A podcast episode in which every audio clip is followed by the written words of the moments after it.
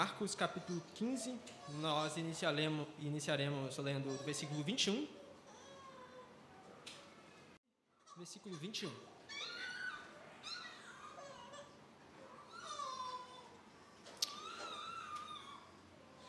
Diz assim a palavra de Deus.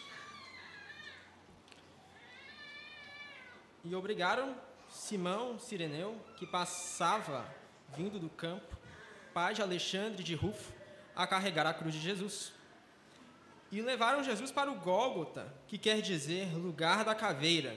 Quiseram dar-lhe para beber vinho misturado com mirra, mas Jesus não aceitou. Então crucificaram e repartiram entre si as roupas dele, tirando a sorte para ver o que cada um levaria. Eram nove horas da manhã quando crucificaram, e a inscrição com a acusação contra ele dizia: O Rei dos Judeus. Com ele crucificaram dois ladrões, ladrões, um à sua direita e outro à sua esquerda. E cumpriu-se a escritura que diz: Com malfeitores foi contado. Os que iam passando blasfemavam contra ele, balançando a cabeça e dizendo: Ah, você que destrói o santuário e em três dias o reedifica, salve a si mesmo descendo da cruz. De igual modo, os principais sacerdotes com os escribas, zombando, diziam entre si: Salvou os outros, a si mesmo não pode salvar. Que o Cristo, Rei de Israel, desça agora da cruz para que vejamos e creiamos. Também os que com ele foram crucificados o insultavam. Chegado o meio-dia, houve trevas sobre toda a terra até às três horas da tarde. E às três horas Jesus clamou em alta voz: Eloi, Eloi, lema sabachthani. Isso quer dizer: Deus meu, Deus meu, por que me desamparaste? E alguns dos que estavam ali ouvindo isso diziam: Vejam, ele chama por Elias. E um deles correu para embeber uma esponja em vinagre, colocando-a na ponta de um caniço, deu-lhe de beber, dizendo: Esperem, vejam, vejamos se Elias vem tirá-lo. Mas Jesus, dando um forte grito, expirou, e o véu do santuário se rasgou em duas partes, de alto a baixo. Até aí. Vamos orar? Senhor Deus, obrigado pelo grande privilégio de meditarmos em tua santa palavra. Nos ajuda hoje a enxergarmos Cristo crucificado pelos nossos pecados, Cristo exposto à mais perversa humilhação para nos salvar, Cristo exposto ao madeiro para nos dar vida. Nos ajuda, Senhor, e à medida que contemplemos esse Cristo na cruz, possamos ter a vida em nós mesmos. Essa vida que o Cristo teve de entregar para que nós a tenhamos. Nos ajuda. No nome do Senhor Jesus. Amém. Irmãos, na cruz, Cristo enfrentou certamente o maior horror de toda a história. E a cruz certamente é um lugar de paradoxos. Ao mesmo tempo em que nós cantamos Rude Cruz, porque de fato é um lugar de horror, nós também cantamos Ousado Amor, porque de fato a cruz também é um lugar onde Deus expressa o seu amor por nós como em nenhum outro momento expressou. Na cruz nós temos horror, humilhação, na cruz nós também temos amor e perdão. Na cruz nós temos, de certo modo, o mundo de ponta cabeça. Ah, nós temos o rei de todo o universo sendo crucificado. O rei de todo o universo, dessa vez, não tendo uma coroa em sua cabeça com joias voltadas para fora, mas o rei de todo o universo tendo uma coroa de espinhos, com espinhos voltados para dentro, ferindo a sua fronte e causando danos irreparáveis. Na cruz nós temos o autor da vida, o criador de todas as coisas. Sim, Deus. Não se engane, é Deus quem está na cruz, Deus Filho. Deus Filho crucificado, o autor da vida crucificado, derramando o seu próprio sangue por pecadores mais vis como nós. Na cruz nós também temos o sustentador de toda a vida, sendo sustentado por pregos em suas mãos e em seus pés. Aquele que nos sustém, que nos mantém, sendo sustentado e pendendo entre céus e terra para nos alcançar. Na cruz, nós temos o mundo de ponta cabeça. Na cruz, as coisas se invertem porque o rei está lá, agora, crucificado. O rei o Senhor de toda glória, está lá, humilhado. Agora está a luz do mundo entre céus e terra, sangrando com a coroa de espinhos e com pregos em suas mãos e pés. Na cruz, nós temos certamente o um mundo de ponta cabeça. E no ápice disso, nós vemos Jesus então clamando no versículo 34: Meu Deus, meu Deus, por que me abandonaste? Ou na nossa versão, Deus meu, Deus meu, por que me desamparaste? Não se trata de qualquer pessoa, se trata do Rei de todo o universo. Ele agora está abandonado, abandonado pelo próprio Pai, sofrendo suplícios não somente físicos, veja, ah, mas sim também suplícios esses espirituais. Jesus, ele vive desde toda a eternidade com o Pai.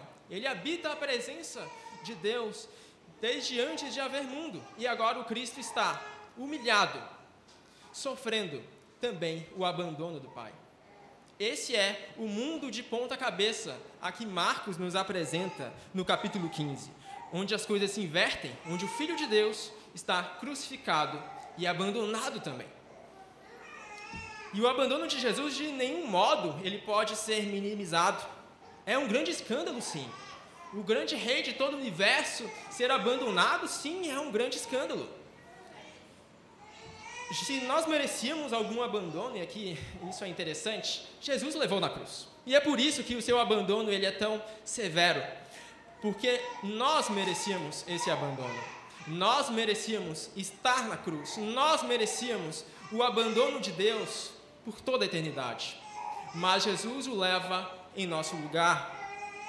Jesus Porém, não, não é um Deus que perdeu o controle de todas as coisas, mas Jesus está cumprindo o plano de Deus. E o abandono de Jesus não significa que Jesus estava, dessa vez, almejando retroceder ou que havia agora medo a Filho de Deus. Sim, havia medo, certamente. Mas Jesus sabia que era necessário que houvesse o abandono para que ele viesse cumprir integralmente o plano de Deus. Quando Jesus chega na cruz, ele não chega como alguém que é pego de surpresa e de repente percebe que está abandonado pelo pai. Não, ele sabia que ele seria abandonado. E é por isso, inclusive, que momentos antes, no Getsemane, Jesus sangra de tanto suar, de tanto ter ansiedade, de tanto ter medo. Ele sabia disso, e ele sabia.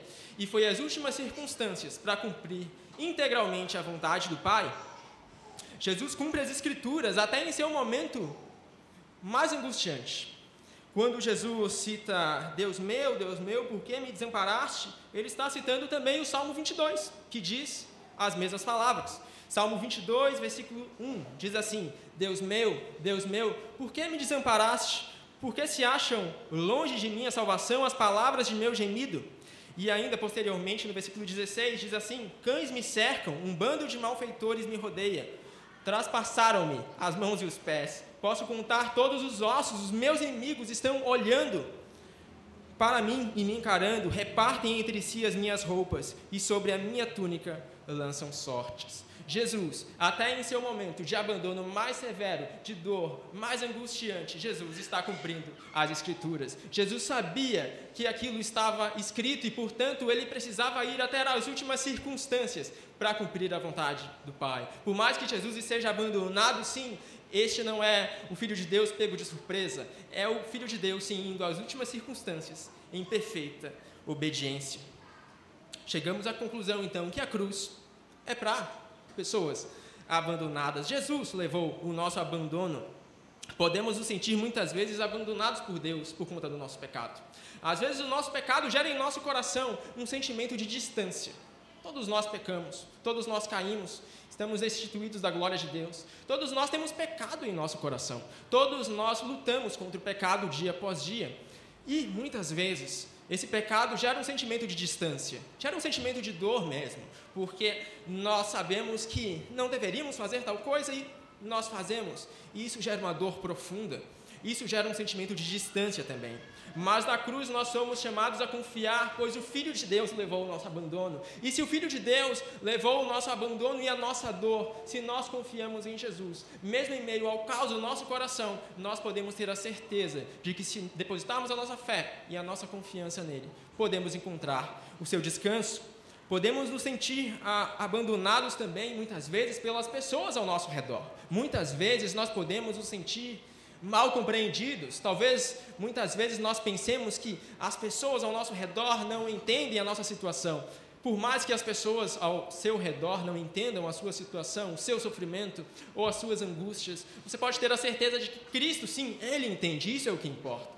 Cristo levou o sofrimento mais angustiante, mais agudo que alguém poderia levar. E portanto, se você se achega a Cristo Jesus, você se achega a alguém que sabe muito bem o que é padecer, alguém que sabe muito bem o que é sofrer, e por mais agudo que seja o seu sofrimento também, certamente de Cristo Jesus foi ainda mais. E portanto, quando você se achega a Cristo, você tem um sumo sacerdote que sabe muito bem, sabe muito bem o que é padecer.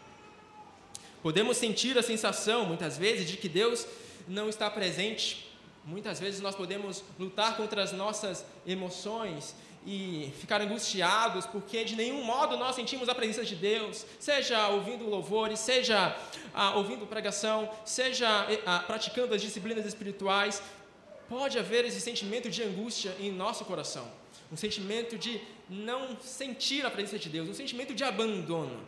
Muitas vezes ele ocorre, inclusive na vida de cristãos piedosos, mas independente dos nossos sentimentos, nós podemos chegar a um Deus que de todo modo nos alcança em Cristo Jesus. De todo modo, sofreu o abandono em nosso lugar. E por mais que muitas vezes nós tenhamos de fato de sofrer com sentimentos negativos em nosso coração, se nós confiamos em Cristo, mesmo nesses sentimentos negativos, Cristo está nos moldando e transformando a nossa alma.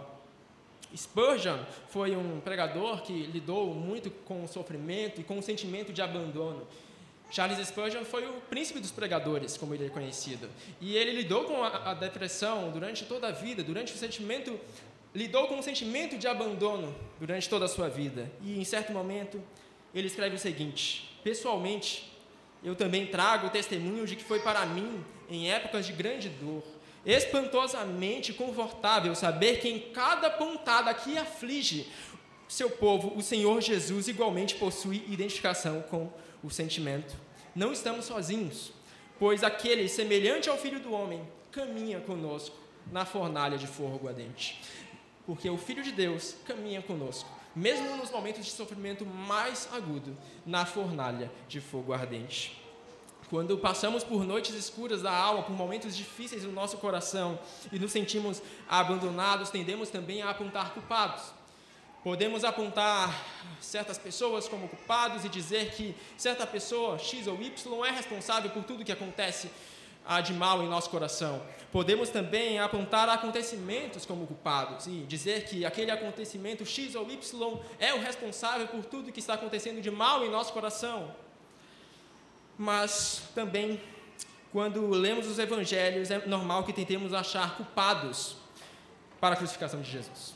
Quando lemos Marcos 15, uma das nossas tendências é acharmos culpados. Quem é de fato culpado pela crucificação de Jesus? E eu tenho para mim que Marcos realmente tem algo a dizer sobre o culpado. E é por isso que nós vamos ler agora Marcos 15, do versículo 1 ao 20. Se você puder abrir comigo no mesmo capítulo, nós faremos a leitura de Marcos 15, versículo 1 ao 20. Quem é o culpado pela crucificação de Jesus? Existe um culpado único que nós podemos apontar pela crucificação de Jesus? Existe alguém que nós podemos fazer de bode expiatório dizer: Eis, esse é o responsável pela crucificação do Filho de Deus? Marcos 15, versículo 1 diz assim: Logo pela manhã, os principais sacerdotes entraram em conselho com os anciãos, os escribas e todo o sinédrio. E amarrando Jesus, levaram-no e o entregaram a Pilatos. Pilatos perguntou: Você é o rei dos judeus? Jesus respondeu: O Senhor está dizendo isso. E os principais sacerdotes o acusavam de muitas coisas. Então Pilatos tornou a perguntar: Você não vai responder nada? Veja quantas acusações fazem contra você. Jesus, porém, não disse mais nada, a ponto de Pilatos muito se admirar. Ora, por ocasião da festa, era costume soltar ao povo um dos presos, aquele que eles pedissem. Havia um chamado Barrabás, preso com rebeldes, os quais em um tumulto haviam cometido homicídio. Vindo a multidão, começou a pedir que Pilatos lhes fizesse como de costume. E Pilatos lhes respondeu, dizendo: Vocês querem que eu lhes solte o rei dos judeus? Pois ele bem percebia que era por inveja que os principais sacerdotes lhe haviam entregado Jesus. Mas os principais sacerdotes incitaram a multidão no sentido de que lhe soltasse, de preferência, Barrabás. E Pilatos lhes perguntou: O que então vocês querem que eu faça com este, a quem vocês chamam rei dos judeus? E eles gritaram: Crucifique-o. Mas Pilatos lhes disse: Que mal fez ele? Porém, eles gritavam cada vez mais: Crucifique-o. Então Pilatos, querendo contentar a multidão, lhe soltou Barrabás e, depois de mandar açoitar Jesus, entregou-o para ser crucificado. Então os soldados levaram Jesus para dentro do palácio, que é o pretório, e reuniram toda a tropa. Vestiram Jesus com um manto púrpura e, tecendo uma coroa de espinhos, a puseram na cabeça dele. E o saudavam, dizendo: Salve, Rei dos Judeus! Batiam na cabeça dele com um caniço, cuspiam nele e, pondo-se de joelhos, o adoravam. Depois de terem zombado dele, tiraram-lhe o manto púrpura e o vestiram com as suas próprias roupas. Então conduziram Jesus para fora, a fim de os crucificarem. Os líderes religiosos certamente são culpados, certo? É assim que o texto inicia, pelo menos. Logo pela manhã, os principais sacerdotes, sei, escribas, entregaram Jesus para quem? Para Pilatos, para o governo romano. Certamente os líderes religiosos têm uma culpa. E eles estavam entregando aqui a não qualquer pessoa, eles estavam entregando aquele que curou multidões, aquele que alimentou multidões, aquele que curou paralíticos, aquele que se aproximou de leprosos, aquele que multiplicou pães e peixes e fez milagres e prodígios, aquele que libertou almas, que curou endemoniados, que fez grandes coisas no povo de Israel, que era aclamado pelas multidões, que muitas vezes ah, se compadecia quando via as multidões do povo de Israel perdidas como ovelhas que não têm pastor. Esse era o homem a quem os líderes religiosos estavam entregando ao governo romano. Veja, não, não era alguém que tinha cometido ah, algum crime político ou coisa do gênero, não. Era assim aquele que curava as pessoas, que era ativo em se compadecer delas. Esse é aqueles a quem os líderes religiosos entregam. E agora esse Cristo é tratado como verme tratado sim, expulso do seu próprio povo, inclusive. Esse Cristo é tratado como os endemoniados a quem curou. Esse Cristo, no fim das contas, é tratado como os leprosos a quem impôs a mão e se aproximou. E no fim das contas, esse Cristo é tratado como os miseráveis que viviam à margem da sociedade, a quem ele mesmo se aproximou. Veja como as coisas se invertem aqui. Cristo é tratado como um endemoniado, Cristo é tratado como um leproso. As pessoas se afastam, o entregam, como um verme, não como um ser humano. A multidão também tem culpa. A multidão é quem entrega Jesus para a crucificação, certo? Gritam duas vezes: crucifique-o. Versículo 13, versículo 14. E de fato, vejam que ah, havia a possibilidade de Barrabás ser solto. Barrabás ele era alguém que tinha cometido um, um homicídio que muito possivelmente passou frente aos olhos do Império Romano como um crime político e Barrabás, ele era um homicida. Talvez ele, tivesse matado uma pessoa ou até várias pessoas. E Barrabás, ele é posto lado a lado com Jesus.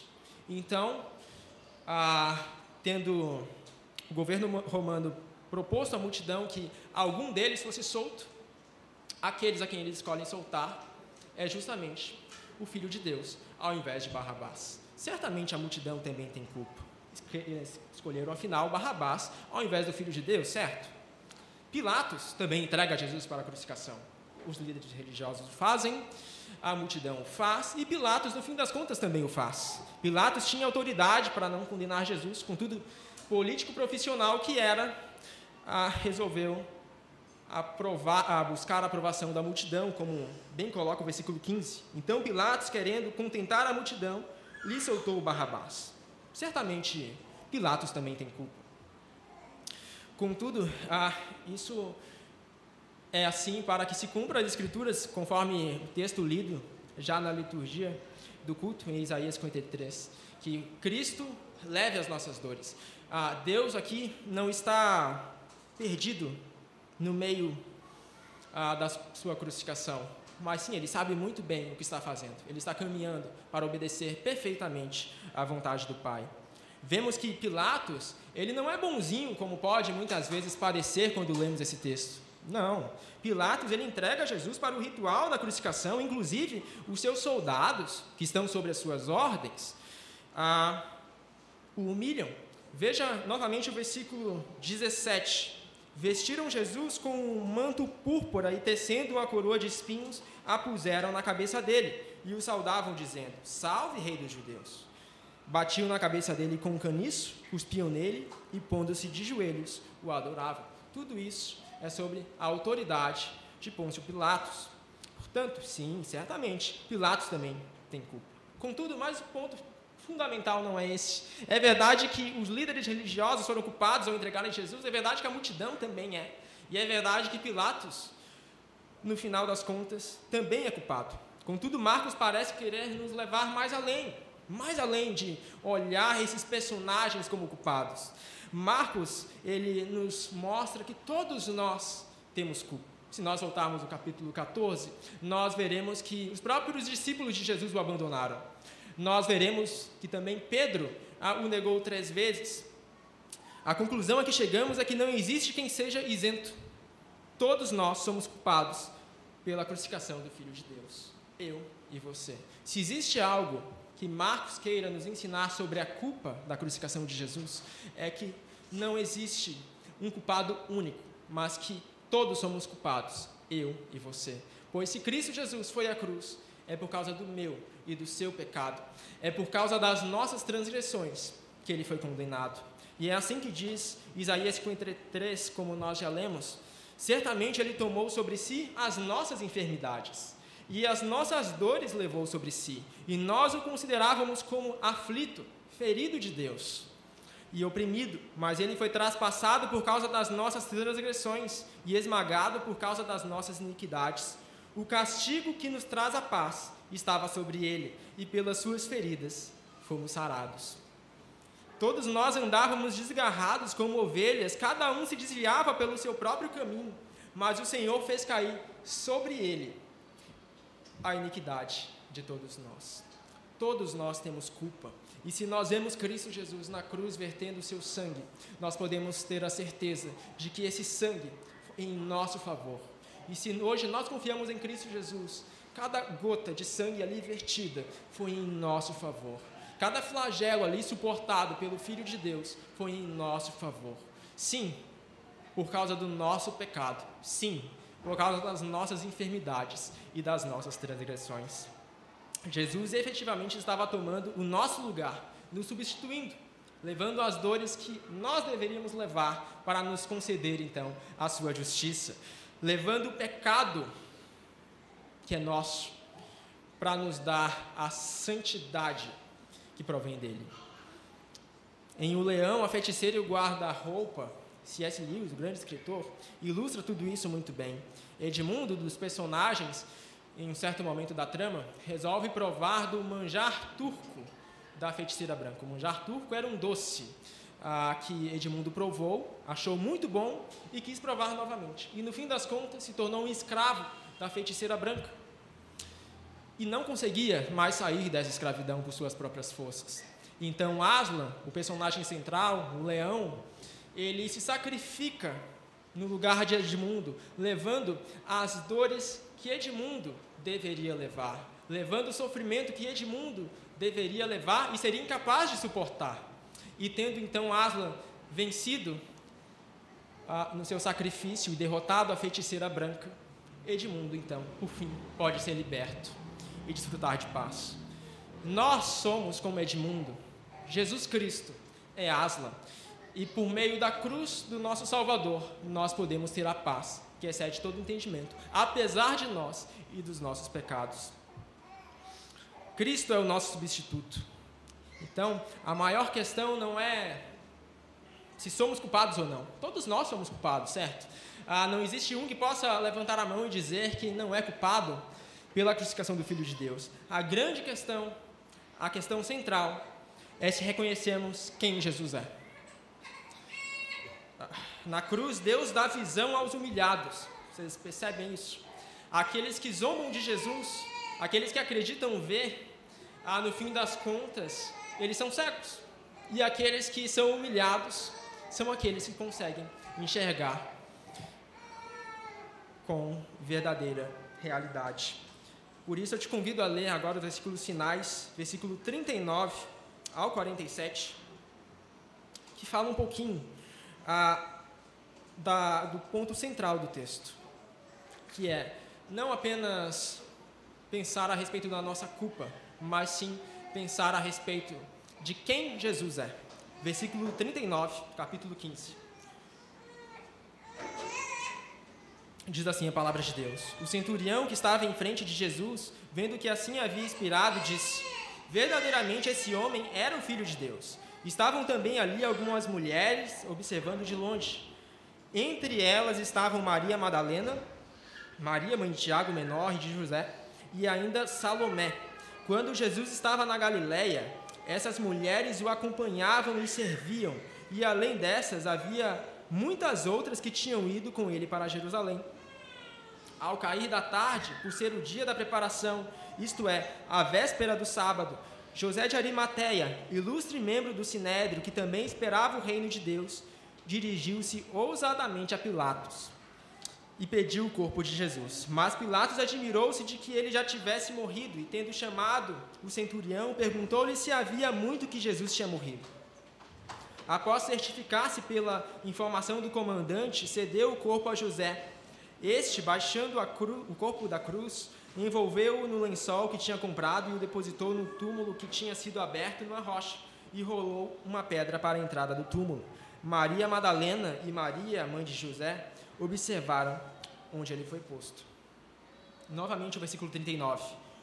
O centurião que estava em frente de Jesus vendo que assim havia inspirado, disse: Verdadeiramente, esse homem era o Filho de Deus.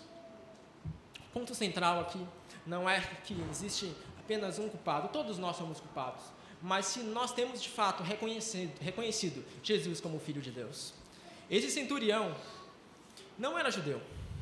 Ele não tinha visto as curas de Jesus ah, pela Galiléia fora. Ele também não tinha visto a Jesus curar endemoniados ou curar multidões. Possivelmente ele tivesse visto alguma coisa ou outra, mas não tanto quanto o judeu que efetivamente ah, vive ali. Ele não, não tinha nascido na terra de Israel. Ele foi trazido ali pelo governo romano que o trouxe.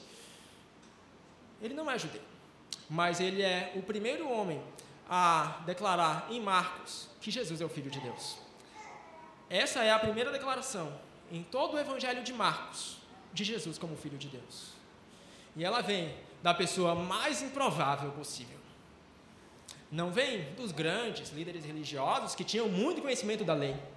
Não vem daqueles que tinham, uh, tinham andado com Jesus durante todos os três anos e pouco de ministério. Não, não vem desses. Vem da pessoa mais improvável possível. Verdadeiramente, esse é o Filho de Deus. E observa, o centurião ele tinha culpa. É claro que sim. É possível, inclusive, que ele tenha liderado todo o processo ali de a crucificação, de colocar Jesus na cruz.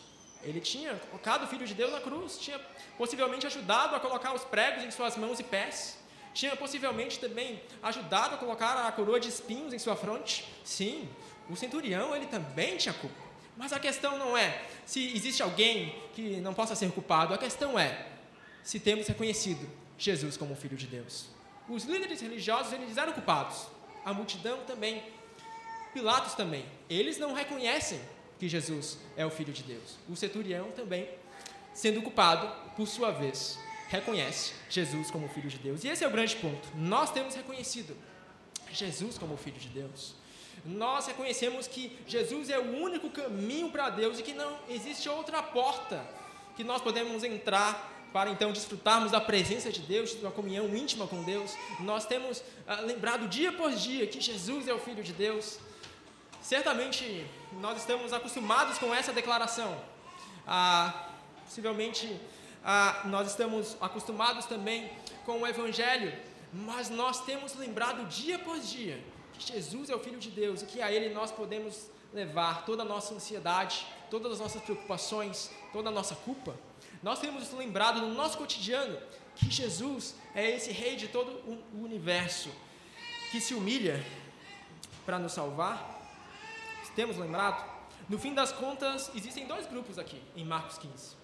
O grupo dos zombadores, que nós vemos ah, nos versículos iniciais, e o grupo daqueles humilhados, que nós vemos nos versículos finais. Os zombadores colocam Jesus na cruz, não se arrependem e não reconhecem que Jesus é o Filho de Deus. Os humilhados têm culpa também e até abandonam Jesus, mas no fim das contas reconhecem verdadeiramente este é o Filho de Deus. Assim como aquele centurião, nós somos culpados. Mas nós reconhecemos que esse é o único caminho para Deus.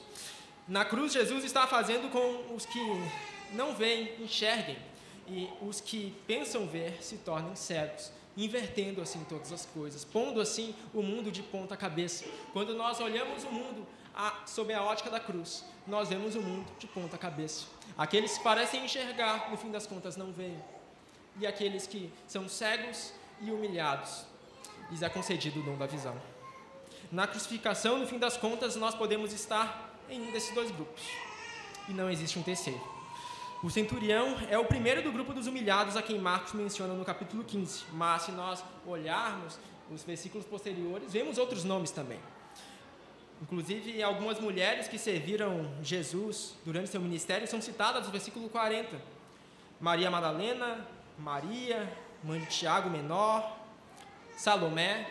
Todas essas são mulheres que tinham servido durante o ministério de Jesus. E possivelmente elas estavam desesperadas porque toda razão, toda fonte onde elas tinham colocado sua esperança, agora tinha morrido. E é possível que elas tivessem fortes dúvidas também. Ah, não sabemos o quanto elas se lembravam das palavras de Jesus, que todas essas coisas tinham de fato de acontecer. Fato é que elas estavam desesperadas, eram pessoas humilhadas. José de Arimateia também é outro homem citado no versículo 43. É ele quem tira Jesus da cruz, ele corajosamente vai até Pilatos. José de Arimateia era um membro de respeito do Sinédrio. Inclusive, ah, muitas vezes ele teve vergonha, como nos conta os outros evangelhos, de falar publicamente de Jesus, por causa da sua fama. Mas, no fim das contas, aqui nós vemos José de Arimateia, cheio de ousadia, indo até Pilatos e pedindo o corpo de Jesus, colocando no sepulcro novo, que muito possivelmente ele tinha comprado para sua família.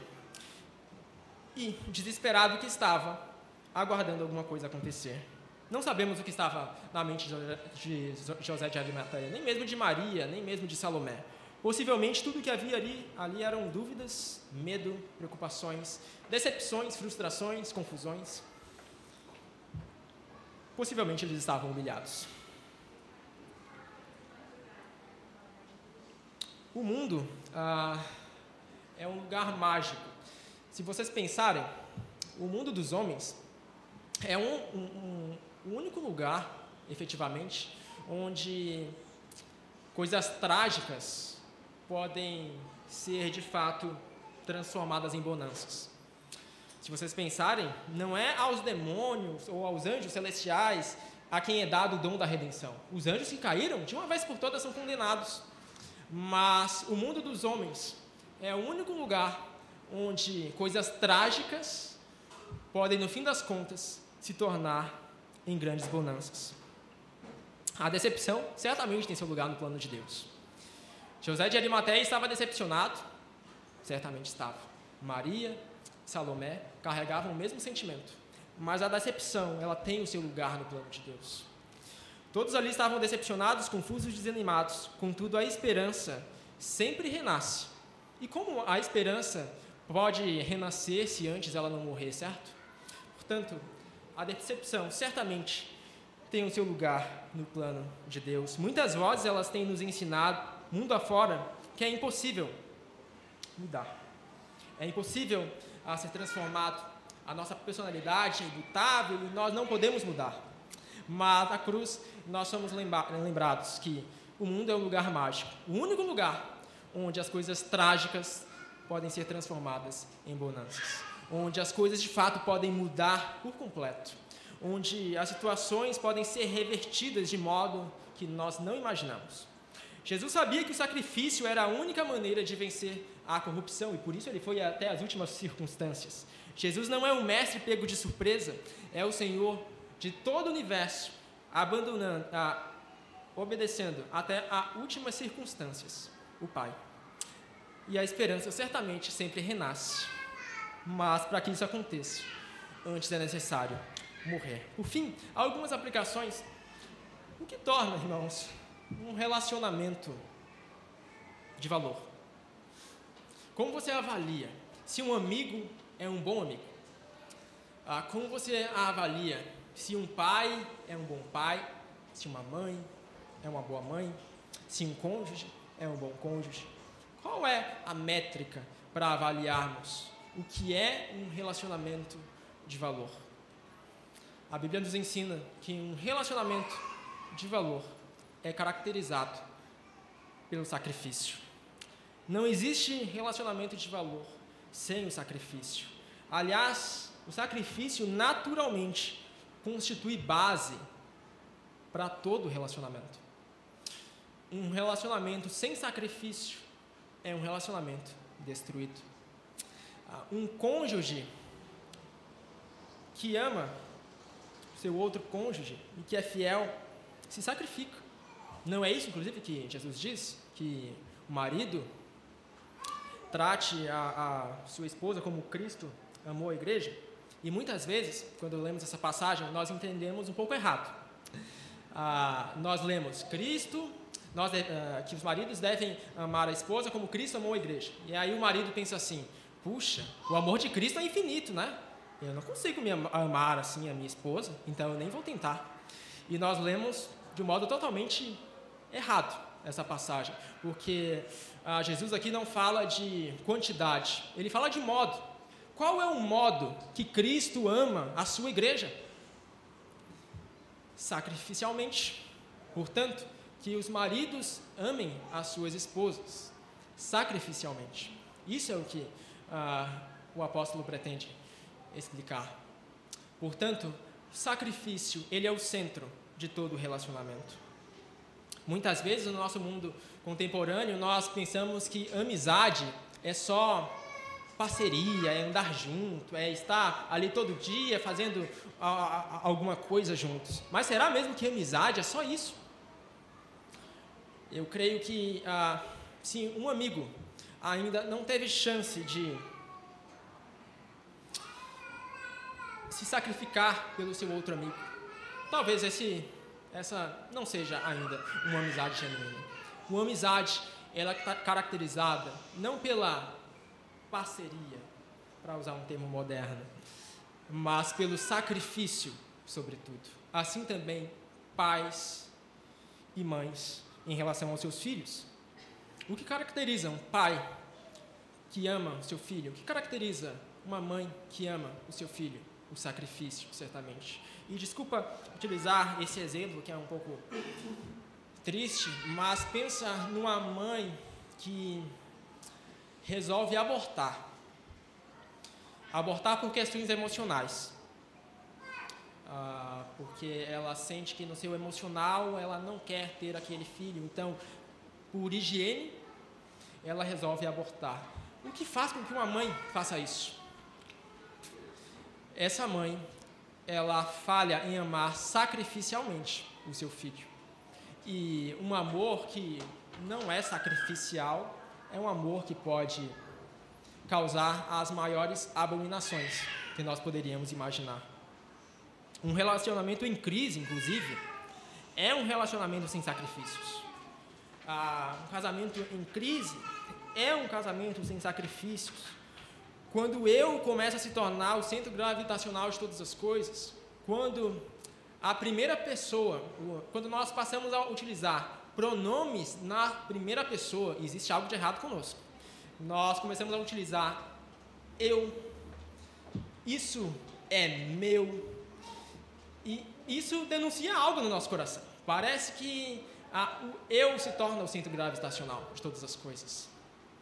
E quando isso acontece, isso demonstra que nós não estamos vivendo de um modo sacrificial. Cristo ofereceu o maior dos sacrifícios para que tenhamos uma amizade íntima e profunda com Deus.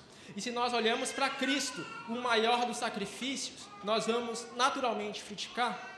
Um discípulo que, que se assenta à mesa com Jesus é um discípulo que imita o seu mestre, certo?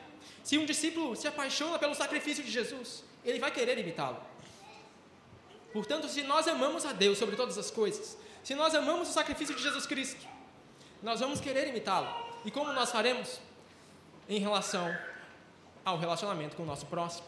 Se nós amamos a Deus sobre todas as coisas, então nós amaremos o nosso próximo como a nós mesmos, sacrificialmente. O sacrifício é a base para todo relacionamento humano. Também no que diz respeito à igreja, o sacrifício é de suma importância. A igreja de Cristo é caracterizada por sacrifício.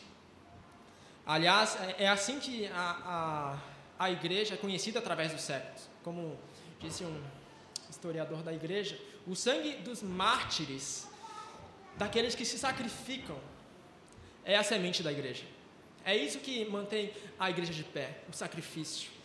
E à medida que nós ah, imitamos Cristo, nós queremos nos sacrificar também por sua obra. Servir a igreja, servir a Cristo fielmente significa significa sacrificarmos muito do nosso bem-estar. Se você almeja servir a igreja local, isso vai exigir muito do teu bem-estar. E não pense que quando você estiver servindo a igreja local, vai ser somente bonança, o céu na terra, pelo contrário. Ah, e parece que quanto mais você serve a igreja local, ah, mais o seu bem-estar é comprometido. E Jesus não chama isso, porque nós não somos centrados a vivermos centrados no nosso bem-estar. Por mais que toda a ideologia contemporânea nos ensine isso, que o nosso bem-estar é o centro de todas as coisas, e nós devemos viver centrados em nós mesmos, ah, o Evangelho nos chama a abrirmos mão do nosso bem-estar. O Evangelho nos chama a vivermos sacrificialmente. O Evangelho, Cristo Jesus nos chama a servirmos a igreja local, e isso envolve dores, muitas dores, por sinal. E falhamos em sermos fiéis quando deixamos de nos sacrificar. Falhamos porque Deus nos concede dons, certo? E se nós confiamos em Cristo Jesus e o Espírito Santo habita em nós agora e nos faz templos seus, nós temos dons certamente. Não pense que você não tem um dom. Todos nós temos dons e modos de servirmos a igreja local. E muitos modos, por sinal, porque geralmente Deus não concede apenas um dom, mas Deus, ah, Deus adora encher a sua igreja de muitos dons. E nós temos utilizado esses dons ou nós temos falhado miseravelmente em nos sacrificarmos, em abrirmos mão do nosso bem-estar, em utilizarmos aquele tempo que nós não poderíamos usar, em ah, fazermos aquelas coisas que nós não poderíamos, sob pena de ah, prejudicarmos a nós mesmos. Bom, servir a igreja local envolve sacrifício. No sacrifício de Cristo, há não somente exemplo, a cruz é mais do que uma bela história. A cruz é graça transbordante, alcançando o mais vil dos pecadores. No sacrifício de Cristo há também graça para imitá-lo. Há também força para que nós possamos viver não como pessoas que olham para o Cristo crucificado e acreditam que isso é uma bela história da Disney. Não. No sacrifício de Cristo há graça para que nós vivamos o Evangelho que nós vejamos a realidade da cruz e nós transbordemos dessa realidade. E a boa história,